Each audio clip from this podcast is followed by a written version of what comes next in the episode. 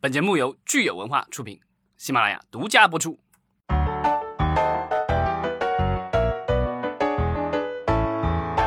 欢迎大家收听新一期的《影视观察者》，我是老张。Hello，大家好，我是石溪，又是一个炎热的呃周五哈。嗯，这一周就是全国呃，甚至我可以说这个全球很多地区都进入了这个火炉状态。对，看来咱们这个全球气候变化哈、也是刻不容缓的一个问题了啊。当然，我们这个节目其实主要关注的是呃，现在可能少有人关心的影视行业的一些内容。在上一周，其实我们聊了一个很有意思的话题啊，就是谈谈交通。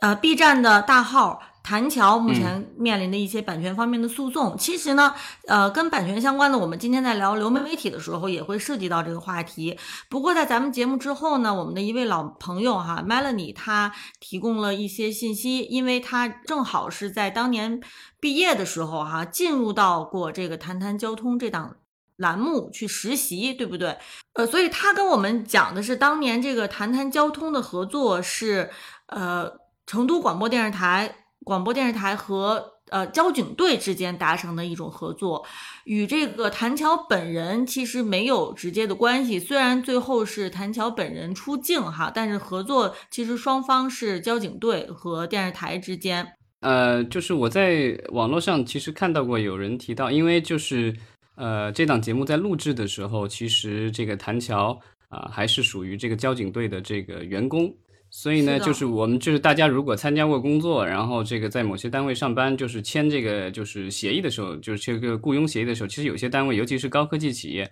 啊，他会要求你这个就是说在上班期间，你利用上班时间，然后利用公司的设备或什么的，这个就是产生的一切的所谓的这个啊，不管是发明创造还是什么样的这个就是啊有价值的这个版权的这些东西的话，所有的所有权都是属于单位的。啊，不是属于你个人的，一般会有这样的规定。那我觉得谭桥这个事情有点感觉好像有点类似，就是说这个他是为这个交警队服务的，所以呢，就是而且交警队当时应该是给他付工资了，对吧？所以他当时的这个工作是为交警队工作，而且他是也是以交警的身份在路上这个就是维持交通秩序，对吧？然后给大家普法。所以呢，我觉得就是这个看起来的话，这个版权至少是在交警队和成都电视台之间，比如说是共享。如果大家没有另外的约定的话，当然好像啊、我看到有有网友这个就是应该是有记者吧，去询问过这个交通队，然后这个交通队的意思好像是说。呃，交警队就是说这个东西好像他们不具有版权，他可能就就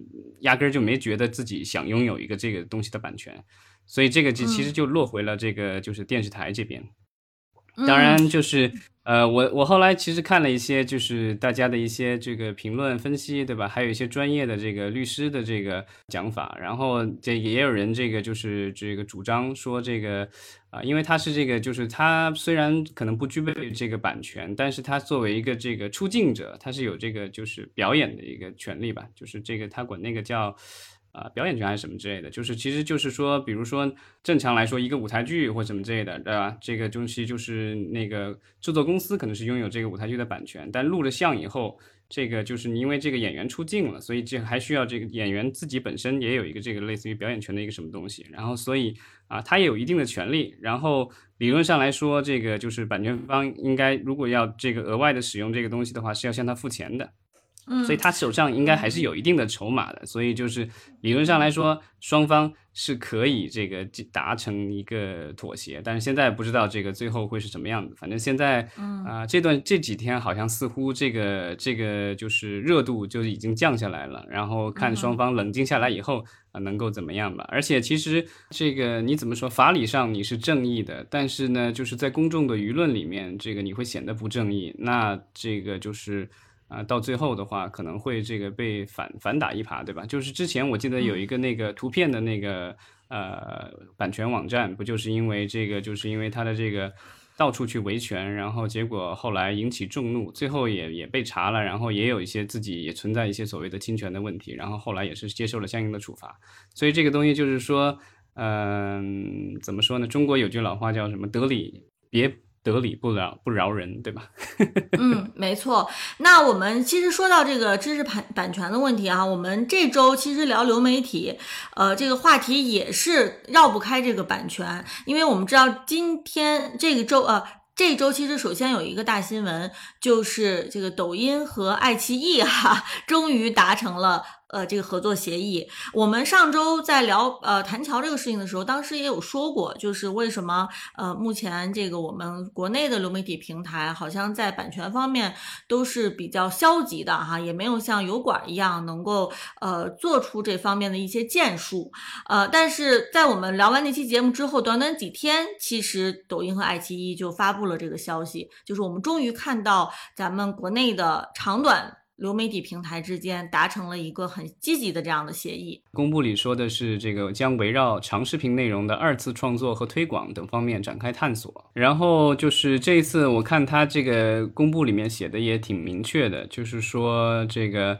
呃，爱奇艺会将这个向这个抖音集团授权这个内容资产里面，它的那个内容资产里面拥有信息网络传播权以及转授权的长视频内容。然后呃，用途是这个短视频的这个创作。然后呢，另外的话就是双方对这个叫解说、混剪等短视频二创形态做了具体约定，然后呢将会共同推进长视频内容知识产权的规范使用。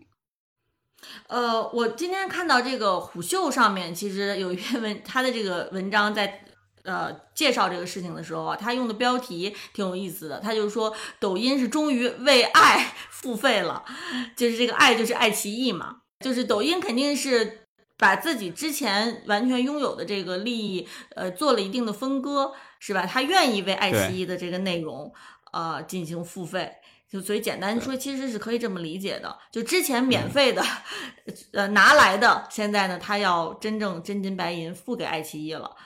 之前咱们聊那个油管的那个历史发展的时候，其实就是聊到过相关的话题。其实就是我觉得你可以说，这就是这个叫什么？与其这个互相残杀，对吧？不如这个呃，这个相亲相爱，对吧？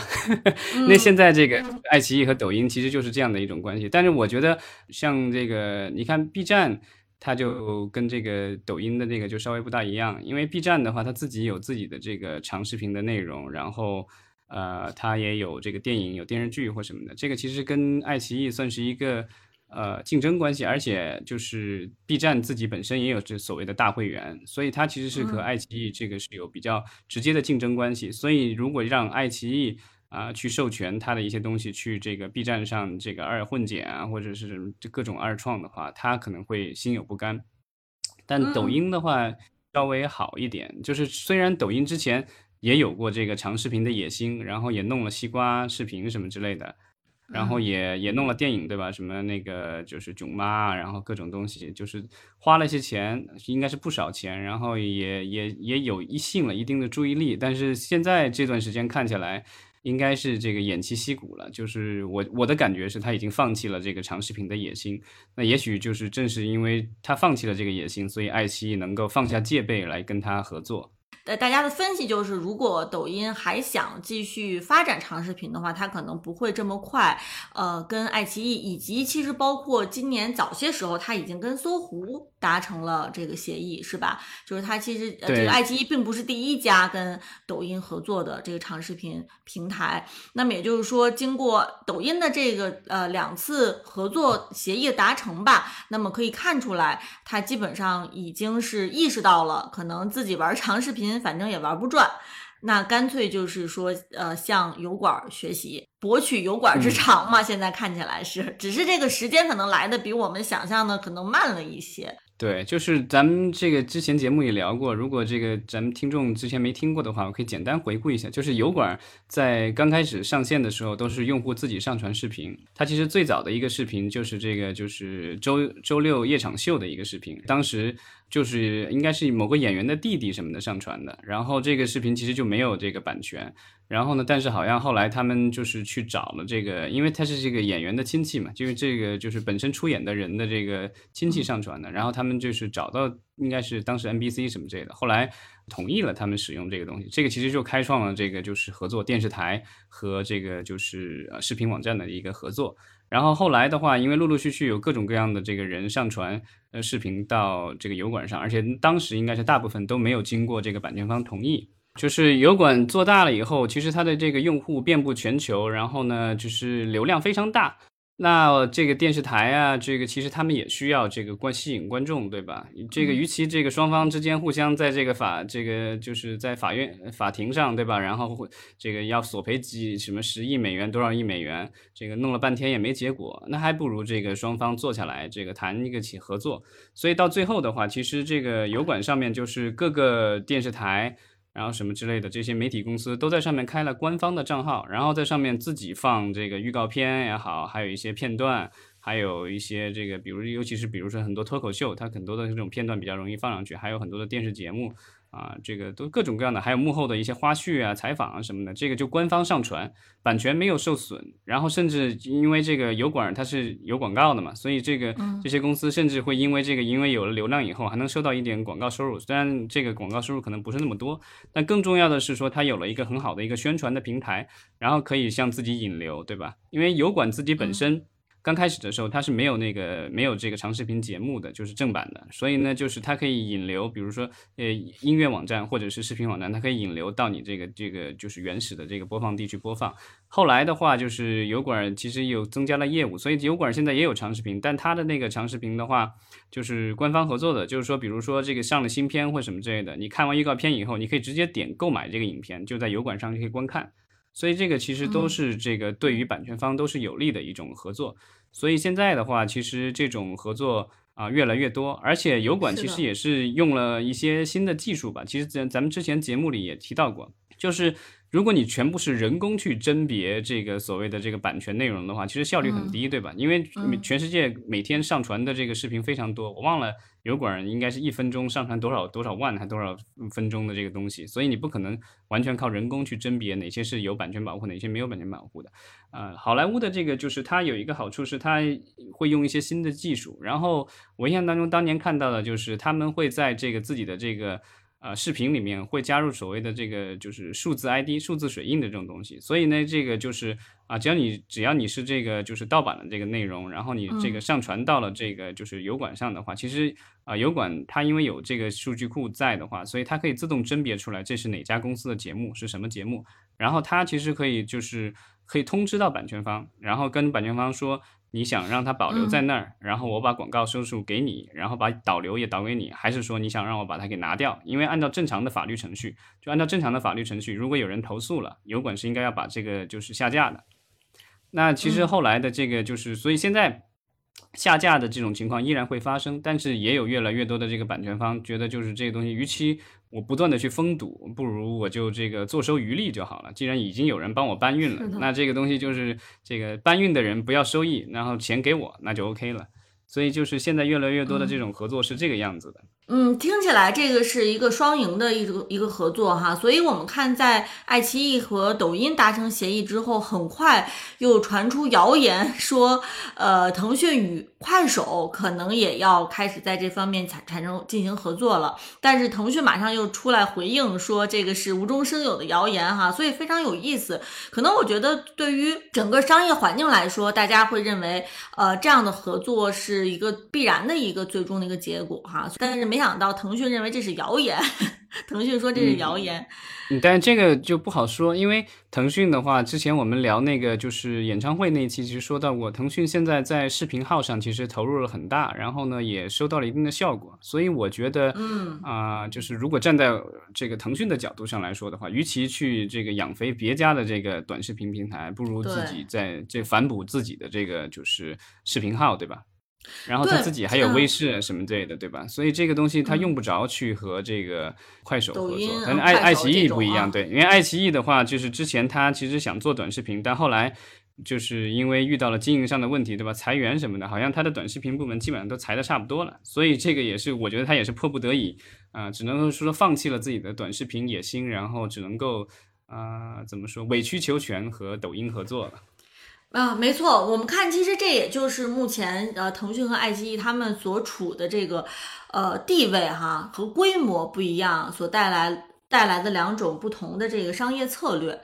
因为之前那个什么《人世间》火的时候，其实好像这个爱奇艺上啊，就几个演员都在啊，不就是抖音上面几个演员都在抖音上有号，然后他们也就是用了自己这个剧中的角色，然后一些片段，然后自己也现身说法，然后跟观众互动什么的。所以其实我觉得其实还是有挺大的一个合作空间的啊。然后我看这个《娱乐资本论》的一个文章，他就说这个他们就是这个访问了这个所谓的知情人。然后呢，得知说这个就是双方这个对这种二创视频的话啊，对这个引用时长，对正片内容的引用时长是有具体的规定的。当然，具体规定是多少还没透露出来。但是说参考这个搜狐的这个约定，说这个当年搜狐这个今就今年三月，也不是当年，今年这个早一些时候三月份，搜狐的那个合作好像说是这个二创是限制在五分钟之内，那就是有可能这个爱奇艺可能会是跟它类似的吧。然后另外的话就是说。这种拆条传播只能够是由双方官方运营的这个账号和爱奇艺授权运营的创作者账号进行操作，所以就是呃还是有一定的限制的，不是说这个开放了这个版权了以后，然后啊抖音上随便什么人都可以拿来用，那就是只能目前来说只能是这个双方的这个官方账号以及这个爱奇艺授权的一些这个比如说这个就是创作者，然后才能够使用。然后另外的话就是说，用户在抖音上看这些内容的时候，有相应的链接可以链跳转到爱奇艺平台观看对应的这个长视频内容，这个就跟这个油管的这个操作差不多。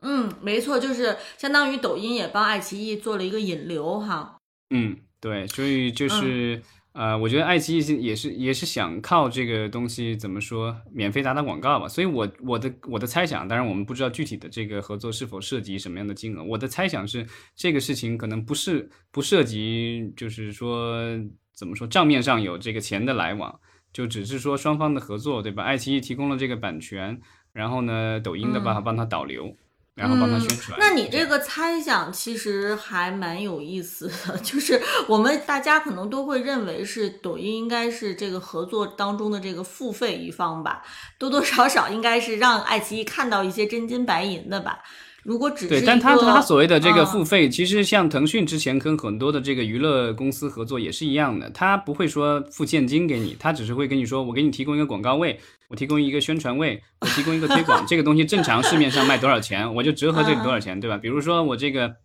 QQ 的那个弹开页一个，我就是要一千万，对吧？那我送你一个，然后那你就是一千万投入进去了，这个东西就是呃资源互换吧，我觉得是。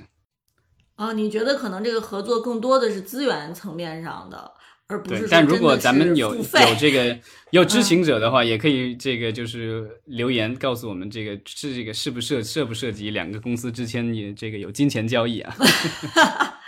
因为我自己个人感觉说，这个爱奇艺其实他们的这个这本生意经还是挺难念的啊，尤其是进入到今年之后，虽然第一季度的这个呃财报表现不错，会员数也有所这个呃少量的一些恢复啊，但是整体来说，其实爱奇艺今年的内容还是比往年来说有相对匮乏的。啊，所以，我我我是感觉就是爱奇艺可能未来这个路走的会比较难。如果说它认可资源互换，我不知道对爱奇艺到底它能拿到多少这个真正的这个好处哈，在这个合作当中。但是我觉得，呃，无论如何吧，这个合作都是给这个呃长短视频行业注入了一身一针强心剂，大家还都是挺期待的。我们也看看之后到底国内的视频平台还能玩出什么花样来。那说完了这个国内的视频平台，咱们可以把目光放远一些，投向这个大洋彼岸，看看美国的这些流媒体巨头啊，最近这个肉搏战进行的怎么样了？我觉得现在大家基本上都是已经是赤膊上阵了，开始拳拳到肉了。我们可以先看一下，就是这个最近，呃，其实艾美奖，美国的这个电视的这个艾美奖，就是对进行了一个提名，然后呢，就是。往年的话都是属于这个流媒体平台，对奈飞之类的这个这个就是怎么说，呃，独领风骚，对，独领风骚，他们这个提名的数量远超这个传统的这个媒体。但今年的话，这个风向就稍微有点变了啊，因为其很多的传统媒体它也推出了自己的流媒体平台，然后节目数量啊、质量啊，其实也都有了一定的这个怎么说，不说都是提升吧，但是肯定是有变化了。像 HBO 的话，以前产量很低，对吧？这个就没法跟这个奈飞去从量上去比。那现在它有 HBO Max 了以后，有了流媒体平台，其实量一下就上来了。然后它的节目其实老牌的一些节目也还在，所以呢，今年的话，一个很大的一个变化就是 HBO 加 HBO Max 的这个提名的这个总数就已经超过了奈飞了。他们今年获得了这个就是 HBO 这个系列的话，获得了一百四十项提名，去年是一百三，然后奈飞的话是一百零五项提名，那去年是一百二十九，所以去年其实。呃，这个 HBO 跟奈飞还是差不多，但再往前的话，好像这个奈飞应该是要超过了这个其他的这些呃公司，啊，所以这个就是这个传统媒体，我觉得就是它应该转型了新媒体以后，然后也在迎头赶上啊。当然，这个迪士尼加好像感觉这个对奖项这个不是很感冒，因为我觉得迪士尼加上面的新的这个电视节目还是相对少一些，对，然后但量上面也在慢慢上来。那这个迪士尼加的话，现在是呃三十四项提名，比去年还少。去年有七十一项。那亚马逊的话有三十项提名，去年有二十，稍微跌了一点。然后派拉蒙加也是这个也有提名，有十一项。亚马逊应该是稍微涨了一点吧？去年二十，今年三十嘛？啊，是说反了，稍微涨了一点。脑子秀逗。对，就是其实我觉得这个。比提名的这个哈，就是其实呃，可能是媒体特别热衷的一大爱好，就是媒体吃瓜群众特别热热衷的，就是看这个提名的这个奖项数量。但是其实它反映在这个呃商场上哈，到底这个提名的数量是不是能反映出来一个平台它真正目前的这个实力，其实也未必是吧？嗯，但这个我觉得是一个大的风向吧，因为就是。呃，早几年那个奈飞开始做这个原创了以后，然后提名数量就一路飙升，然后就超过了这个就是传统的这些媒体，所以这个大家能看得出来，就是你虽然。这个怎么说？光靠量它不行，要要有质量。但是你量上来了，这个质量自然就是大浪淘沙。然后这种你怎么怎么都能够弄出几个精品来，对吧？所以就是虽然大家觉得这个奈飞好像是有很多爆款节目，其实更多的是那些就是垃圾节目，就是但没什么人看过的，那也更那其实更多。这个待会儿我们也会聊到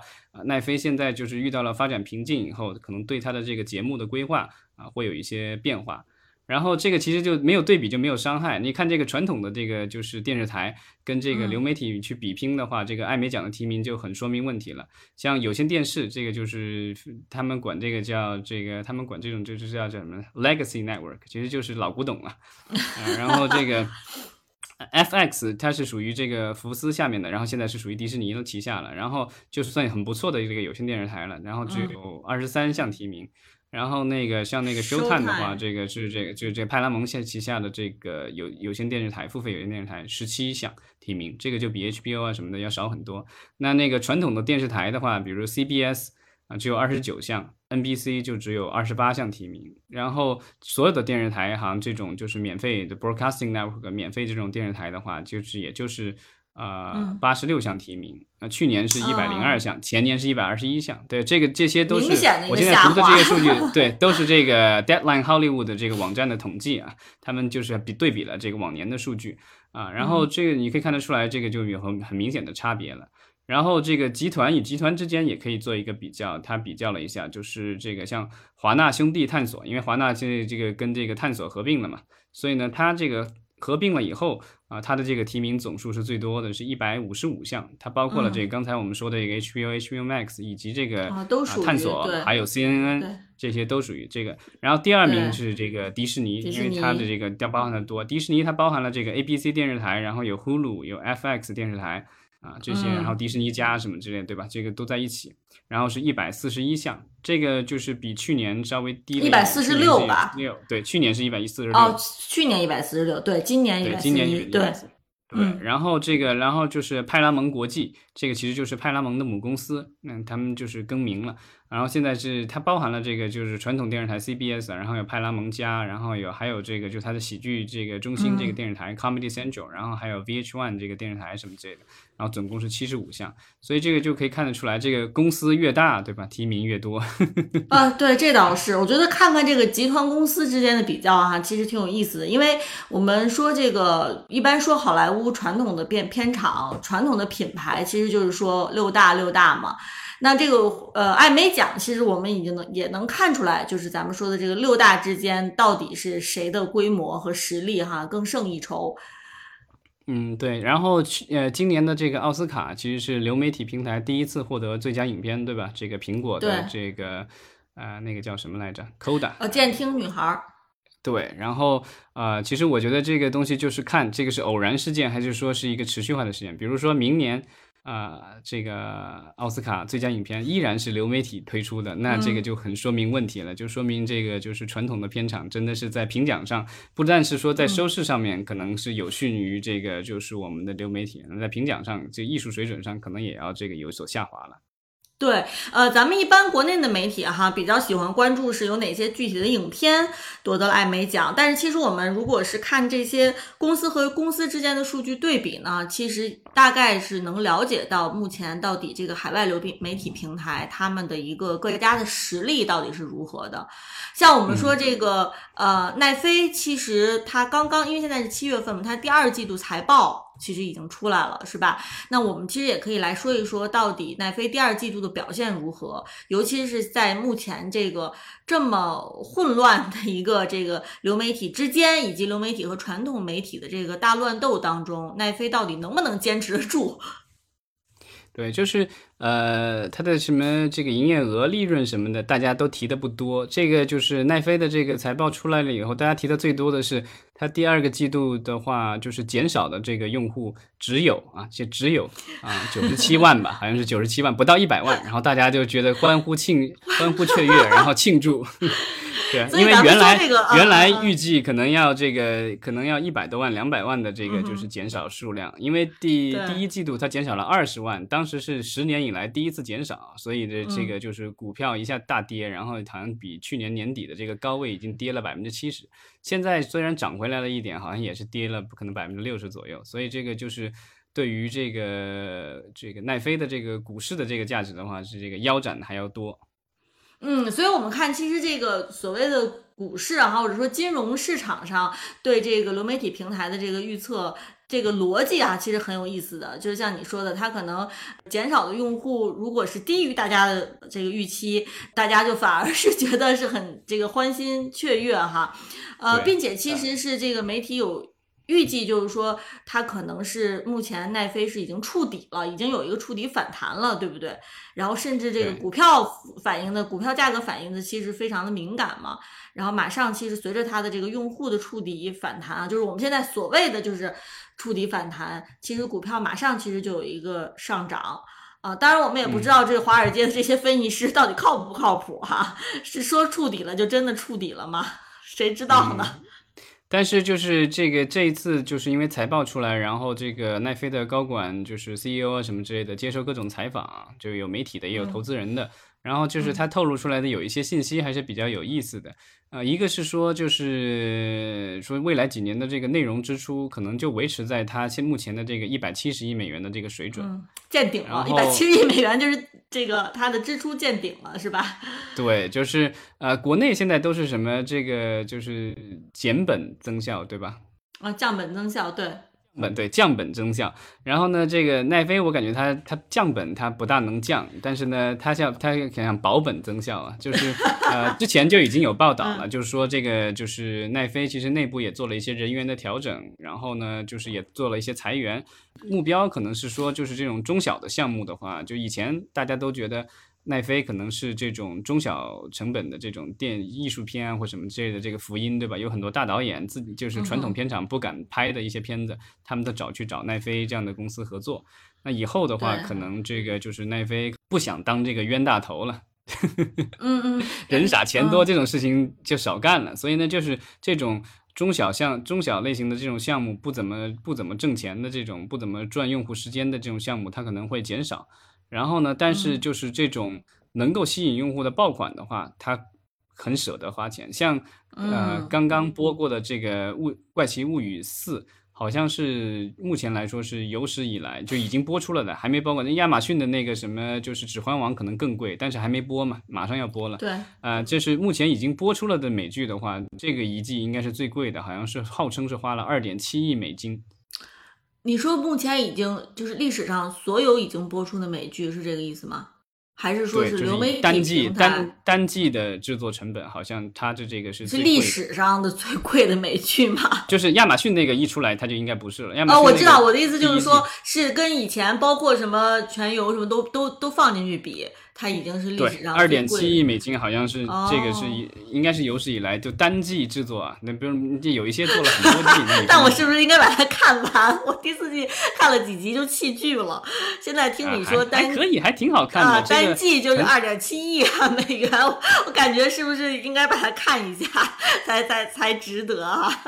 啊，但无所谓，就是这个，就是说它的这个内容啊、还是要做，然后呢，尽量是嗯做、多做爆款嘛。这个其实跟呃国内的这个就是长视频平台现在透露出来的一些信息来说也，也相对一致，就是说他们也是想说，就是这种呃，说头部内容还是要猛砸的。啊，当然就是这嗯种什么腰部啊，这个就是这中小型的这种项目的话，就是能能能砍的就砍了，对吧？因为就是也不知道它能挣能能给这个嗯平台带来多少收益，然后与其浪费那个时间的话和金钱，不如去这个就是集中精力做办大事，对吧？花大嗯钱办大事。你说的这个保本增效哈，其实我觉得保本的话，我觉得有一个问题就是，我们知道其实这两年可能这个。呃，通货膨胀的水平其实是要是其实是非常高的啊，就是全球范围内其实都有一个通胀，所以我其实不知道就是，呃，如果你今年是一百七十亿美元，然后到明年它是不是是真正意义上的保本？它有可能一百七十亿已经缩水了。呃，就是有一个因素，我觉得对奈飞来说是有有利的，就是二零年以来的话，其实所有的这个国外的这些媒体公司拍摄成本平均都上涨了百分之二十到百分之三十，不是因为人贵贵了，人当然也贵了一些，最主要的是因为有疫情，然后他们为了这个满足呃防疫的要求。增加了各嗯种额外的成本，要隔离呀、要做核酸干嘛的？那个好像是嗯说增加了大概百分之二十到百分之三十的成本。是吧？包括还有就是、就是这个就是因为这个疫情的这各种延误，对吧？有人感染了，要要停拍，要干嘛什么的这种事情，所以呢，就是其实它是有一个这个弹性空间。它之前两年这个多花了钱百分之二三十，然后现在疫情慢慢的这个就是退去了。我觉得这个钱就能省下来了。哦，你的意思同样同样是说之前的钱可以多干事哦哦，就之前为了疫情和呃这个呃然后付出的额外的成本，可能之后就是这个钱就可以用到这个真正的这个制作当中了，是这意思吧？对，减少这个因为嗯疫情造成的这个浪费吧。哦，呃，这倒是一个可能性哈，但是我觉得就是无论如何吧，从它这个增效这个角度来讲，我觉得奈飞其实有一个很大的优势，可能是我们国内的呃平台不不具备的哈，就是他这么多年来，虽然之前有很多的这个垃圾节目，很多其实也没有人看的节目，但是他这么多年来，他其实这个积累了大量的这个数据，而且由于他之前的这个商业模式非常的单一，他就是按照这个会员去这个付费是吧？然后会然后看的是会员，就是就完全是说会员喜欢哪哪一种节目，看的时长是多少，为哪一个节目去买单，所以他其实这个在统计到底哪个节目是能够流行，哪些节目是真的没人看，这个算法上面，我觉得奈飞它的这个成就哈，还是一般的公司其实是达不到的。就是比如说像我们国内的平台，它的内容本身这个内容库就是相对来说就是非常的小的，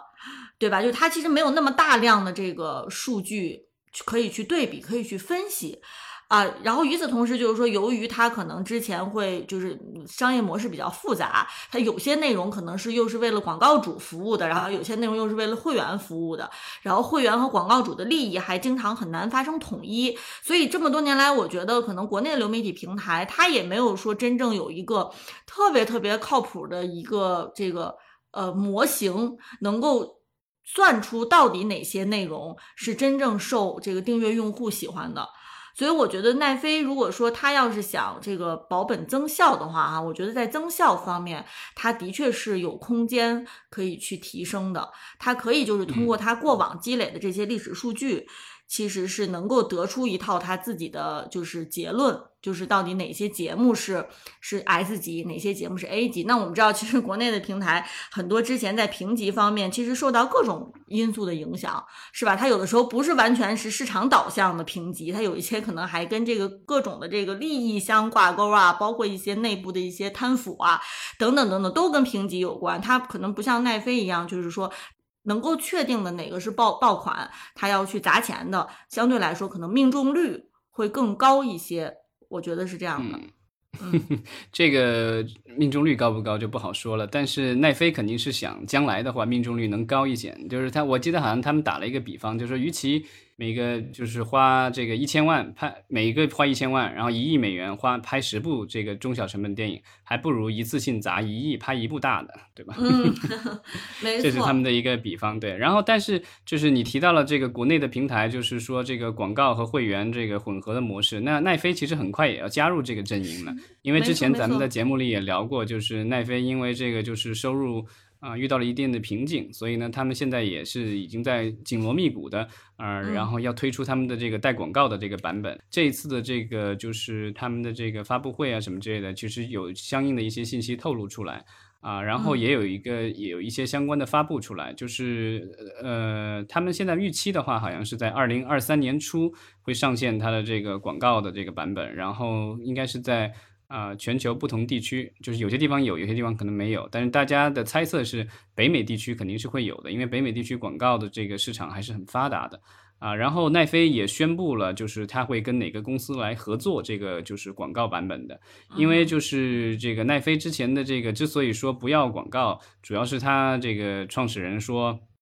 啊，我们不想让这个用用户不喜欢看广告。另外，我们觉得这个广告可能会。这个侵犯用户的隐私，因为你要广告要做的有效率，对，要要做的有效率的话，肯定得收集更多的用户的数据，对，然后还得跟你的这个所谓的这个广告主进行分享，广告主是吧？对，就是这个东西，就是他们觉得这个东西不安全，然后用户可能会不喜欢。那这一次他为了去赚钱，对吧？所以呢，就是没有办法，只能够是下水。而且就是他们也说这个，就采访的时候也说这个，我们就不用做实验了，因为其他公司都已经成功了，对吧？迪士尼家有广告的这个版本马上要推出了，然后 HBO Max 已经有有广告的版本推出了，然后什么 Peacock 什么的都有，就是他们都是这个会员和这个就是这个带广告版本的这个啊会员无广告以及会员有广告的这版本都有的，所以就是呃其他公司已经跑通了的这个事情的话，他们就不用再多做考虑了，那就是这个。具体什么时候上就是对，就是肯定是上，但具体什么时候的话，慢慢的一步一步来。那他们现在的这个就是已经宣布是要跟微软去进行合作，呃，然后让对方来提供技术支持以及广告销售。因为微软之前从这个呃应该是 AT&T 手上收购了一家这个就是呃广呃广告公司，然后这个广告公司好像就是专注于这种数字媒体的吧，所以它会就是呃微软会提供两个事情，一个是这个技术支持，因为微软。它是一个大的技术公司，然后另外的话就是连广告销售也由这个微软来做，就是奈飞不碰。我觉得这个奈飞也是想，呃，怎么说，就是自己手能干净一点吧，因为将来万一有什么事情的话，就可以说这个是 让微软背锅，临时工干的，这个是外第三方的这个人员外包干的，对对对，对，就是现在，然后大家还在猜测的，就是说这种。到底是什么样的一个广告形式，对吧？如果就是比如说你想广告少一点，那就是可能片头片尾来一点广告，中间不插广告，这样的话比较好一点。因为尤其是电影，你中间要插广告的话，其实会比较生硬。因为电影不像电视剧，对，因为美国美很多的这个传统的美剧。尤其是电视台来的那种美剧，它中间已经设计好了这个插广告的地方，所以那个你插广告其实不是很违和。但你要说电影啊或什么之类的这些东西要插广告的话，其实是会让大家观感会有不一样的。呃，这是一种方式。然后另外还有就是这个呼噜的模式，呼噜的模式就是基本上片头有广告，中间隔一段时间十分钟的时候多少又插一次广告。然后每次广告刚开始的时候，我记得呼噜早年刚出来的时候，广告才五秒、十秒、十五秒，后来都变成了什么三十秒啊、一分钟之类的，就越来越长。然后这是呼噜的那个模式，就是比较接近传统电视台的那个模式啊。然后这个当然还有一些就是人猜测说会不会。啊，学这个 HBO Max，HBO Max 的话，因为它也有带广告版本的这个会员，但是呢，它会有一些热门节目，比如说 Euphoria 什么之类的，这个，嗯，我具体没去看，我也是看了相关的一些报道，啊，说它这有一些热门的这个节目，它会保持没有广告，因为这些可能是 HBO 的原创的一些节目，它就想让这个它保持这个 HBO 节目原有的状态，因为 HBO 电视台就是以前的这个就是著称的就是没有广告嘛。啊，所以它这个就是有一些这个节目，它会保持这个无广告算，所以这是一个混合状态。然后奈飞其实现在还有一个就是能不能上广告啊？哪些节目能上广告？它这个还有一个决定性的因素是它的一些合作伙伴，因为奈飞啊，它有大量的节目是所谓的这个就是呃自己的这个原创节目，对吧？嗯，但是它的这个原创节目有一些其实也是从。呃，他的合作方那儿定制来的这个版权的话，可能当年人家跟你签的，可对对，他可能是拿了一个，比如说十几二十年或多久的这个就是这种播放权，但这个最终的版权是属于合作方的。比如他这个，我看到像大家举的例子里面就有这个索尼的这个《王冠》，对吧？播了好几季了，讲英国王室的这个剧很火。它这个是索尼制作的，所以呢，奈飞当年跟索尼签的约可能就只是这个，就是呃，怎么说，就是无广告这个版本的。因为当年可能奈飞去跟各家公司签约的时候，也没想到说自己将来会做一个有广告版本的，所以他等于要去签一个类似于补补充协议或怎么样的，然后就是说这个在里面要加入广告。那这个的要加入广告的话，那版权方肯定会要求要更多的钱，对吧？你要不就是授权费多加点给我。要不就是当年呃将来的这个广告收益你给我分分成或怎么样的，对。这个东西呃目前来说就是有一些网呃这个新闻里的报道就说这个就是呃不同的公司可能会要求加价的幅度会不一样。啊基本上他说基本上是百分之十五到百分之三十的一个加价。呃，这个其实不是奈飞第一次去跟这个他的合作伙伴去重新聊合同，因为奈飞最初上线的时候就只是有这个就是在线观看的功能，后来有一些员工建议加入这个就是可以下载的这个功能，然后呢，就是当时这个就是呃创始人这个 Reed Hastings 好像我看他的采访，就是他当年对这个事情特别。瞧不起，就觉得我的我的用户都是看流媒体的，为什么还要这个下载功能？没意思。但是后来就是这个员工这个锲这个锲而不舍，然后呢，后来而且做了一些实验啊，在某些地方就推出这个服务，然后就看出来这个效果确实特别好，所以后来这个他们就决定这个就是全网站都上这个，但当当时他们就只能够去一家一家公司去谈，因为这个原来的这个就协议里可能就没有下载这个选项，所以呢，这个就是为了这个就是。能够实现这个功能，它需要去获得相应的授权。那这个其实是类似的一个操作。现在的这个就是它的这个广告版本的这个奈飞。嗯，所以看起来就是奈飞跟他们的合作伙伴签签订原初的协议的时候，规定的还是相当的细的哈，就相当明确的，就是在对。其实这个就是咱们这个这个回到咱们最初讲的谈谈交通的那个事情，其实就是因为当初这个协议没写清楚，所以大家会现在会有各种争议啊。这个东西就是怎么说，商业社会的话，这个就是法律啊是很重要的一个东西。然后有了法律以后，然后大家。啊，能不能就是说有比较啊详细的一个个约定，这个也是一个一个很重要的一个方面。就是，对虽然这个大家会觉得这个什么事情都请律师，然后会花很多钱或什么这样，但有时候这个关键时刻你会发现，这个前期的这个投入还是相当值的。没错，呃，当然，其实作为这个观众来说，哈，我我觉得可能最关心的还是说，呃，我花到底花多少钱能享受什么服务，对吧？我觉得这个可能是对于普通观众来说关心的，是说，呃，我我如果就是维持现在的这个交的会员费，我是不是还能维持说看没有广告的版本？还是说我如果呃想要维持没有广告的版本，我就要在我目前的这个会费上还要加钱？我觉得这个其实挺关键的。嗯，对，这个就是现在目前 没有相关的信息透露出来，然后呃，而且有很多的这个就是分析师啊什么之类的猜测，说万一它这个有广告的版本推出来以后，会不会现在这个付着这个正常价格的这些用户的话，一看有便宜的版本啊，会不会就选择去更便宜的版本，而 就是不付现在这个？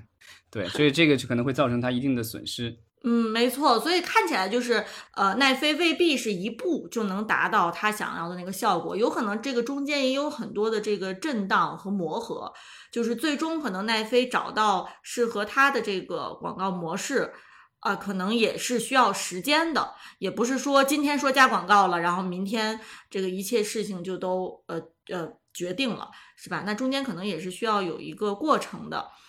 那说完了这个长视频平台，呃，海外的这个各位大大哈，其实我们也可以来再看看这个油管最新。其实他们在短视频方面也是颇有建树，呃，尤其是在跟这个 TikTok。在对打的时候，其实油管现在它的势头是相当之猛的。我们可以在节目的最后来给大家呃更新一下，看看油管最近的这个短视频平台有哪些新的进展。YouTube 的话，它其实在二零二零年上线了一款产品，叫 YouTube Shorts，其实就是类似于呃抖音这个 TikTok 的这种短视频。当然，它没有单独做一个 APP，它是在这个呃油管的这个网站以及它的 APP 里，算是一个频道一样的。然后这个你点进去以后，可以看这个竖屏的这个内容，然后都是六十秒以内啊。然后这个很明显是对标这个 TikTok 和抖音去做的一个产品。啊，那他刚刚宣布了，就是他月活已经超过了这个所谓的十五亿啊，很很惊人的一个数字，十五亿，超过了咱们中国人口了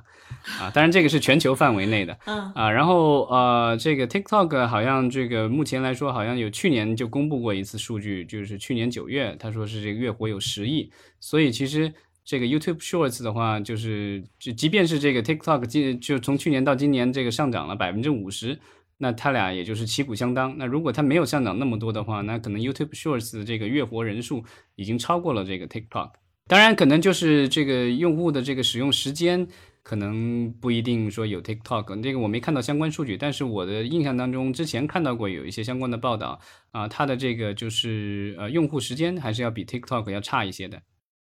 嗯，呃，所以接下来咱们其实也可以更多的去关注海外短视频平台之间的这个竞争，因为毕竟现在像国内，其实我们每次聊流媒体平台，你都不可能去这个抛开抖音是吧去聊了，因为这个短视频已经成了现在的主要的这个视频平台的一个玩家了，所以未来我觉得咱们可能也要密切关注这个 YouTube Shorts 和 TikTok 之间的这个竞争。对，但是我觉得就是这两个比的话，稍微有点不公平的，就是说这个 YouTube Shorts 是依附在这个 YouTube 整体的这个里面，所以 YouTube 本身已经这个有几十亿的用户了，所以呢，就是呃，它等于是用这个自己的 YouTube 给这个 YouTube Shorts 做了一个这个引流，然后跟这个呃，但 TikTok 是单独的这个单打独斗的一个 APP，对吧？所以这个还是有一些不一样。嗯，但是你要是你要是说国内的话，其实我们现在说这个腾讯在主推的这个微号，微微微信的呃视频号，对微信的，对就是微信的这个视频号，那么它其实也是跟依托于这个微信的这个 庞大的用户啊，那么它其实现在之前好像。之前上一次节目咱们聊到是这个视频号好像也是有什么六亿用户了什么的，对吧？这个其实就是也是这个用户数量已经赶上了这个抖音了。所以其实你可以看到，就是这种嗯头条系的这个就是 TikTok 和抖音，在国内和国外都被这个大公司的这个就是所谓的这个应用内的这个短视频频道 对。在围堵，对对对，所以我觉得接下来其实咱们可以去更多的关注哈这个短视频的一个竞争，嗯，我觉得是未来的一个趋势，就是短视频它还是在某些程度上还是。呃，会对长视频未来其实也会造成很多，尤其是我们说这个用户时长上，像这个海外的话，其实可能目前我们还没有说看到说太多的这个短视频平台对于这个长视频平台的这种呃冲击哈。但是国内我觉得其实这个趋势已经是非常明显的了。我们之前其实多次聊过这个。但是就是 TikTok 其实对这个市场最大的冲击特别有意思，就是之前那个就是像 Facebook 这种公司，然后被美国的这些政客啊。包括媒体和很多用户指责，就是他们垄断了这个社交平台，然后呢，这个侵犯了用户的这个利益或什么之类的啊。但是那个这个这刚刚被指责完没多久，一两年，然后就发现这个其实 TikTok 之类的这个下载量和用户时间都已经要超过这个这些就是传统的美国大的平台了。所以就是你说他们垄断，现在已经这个站不住脚了。对，但是就是其实，在这个数据安全方面，其实目前我们说短视频平台也往往面临着很大的这个呃限制嘛，是吧？我们说这长视频平台，好像我们之前很难会说到说数据安全，像奈飞，我们知道数据其实都是相对来说都是保密的，但是 TikTok 好像最近很多新闻都是围绕着它和政府之间对于数据用户数据安全这方面的博弈哈。TikTok 之前受到川普政府的这个追追杀，对吧？然后后来这个平息了。那最近好像我看有新闻说，啊，他为了这个满足呃美国政府的一些要求，还要最后还是决定把他的这个所有的这个美国的这个用户的数据是放在这个就是思科的这个云上面。对，所以也是做了一个妥协，是吧？对，但是就可以看到。各种各样的媒体，这个主流的这个国外的主流媒体依然是在报道，就是说 TikTok 为什么是一个巨大的威胁，然后为什么要对它进行限制或什么这，反正呃这个事情不好说，然后这个也超出了咱们的这个控制范围，这属于这个国际政治对它的这个影响，所以最终啊会是怎么样子也不知道，这就假如有一天这个就是突然有人这个强制下令这个让它下架，那它估计也就没办法，因为啊其实这个 YouTube Shorts 它在二零二零年上线我。我看它的一个契机，其实就是因为 TikTok 在印度被下强令强令下架啊，不允许用了，所以呢，这个 YouTube Shorts 突然一下就是横空出世，然后在印度赢得了大量的用户，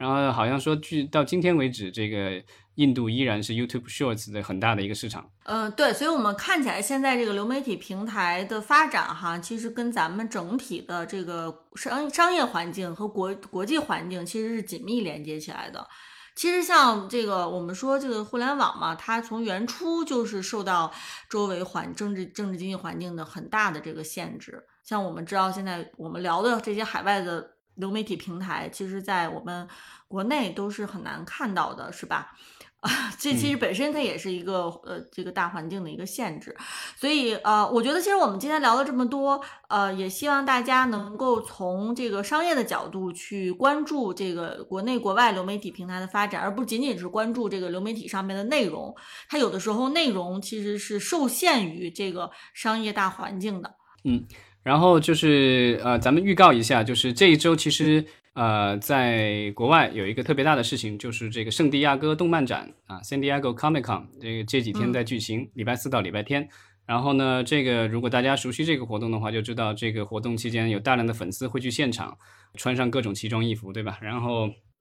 找明星签名，然后参加各种活动，然后看预告片儿，然后这个听这个主创聊这个创作过程什么之类的各种分享。啊，所以呢，就是有漫画的，有电视的，有电影的，然后有各种各样的这个娱乐呃内容啊。当初的很多的这个发布，然后啊，我们虽然不能去现场，但是会有很多的报道。然后呢，就是也有很多大量的视频会发布。然后下周的这个节目，咱们可以就是回顾一下这一次圣地亚哥这个动漫展的一些这个情况。嗯，好的，因为我们这个动漫展其实每年都有去，呃，分享哈，在节目里分享。那我们下周就来分享一下今年的这个动漫展。那我们聊的差不多了，今天我们就先聊到这儿，咱们下周再见。好，再见。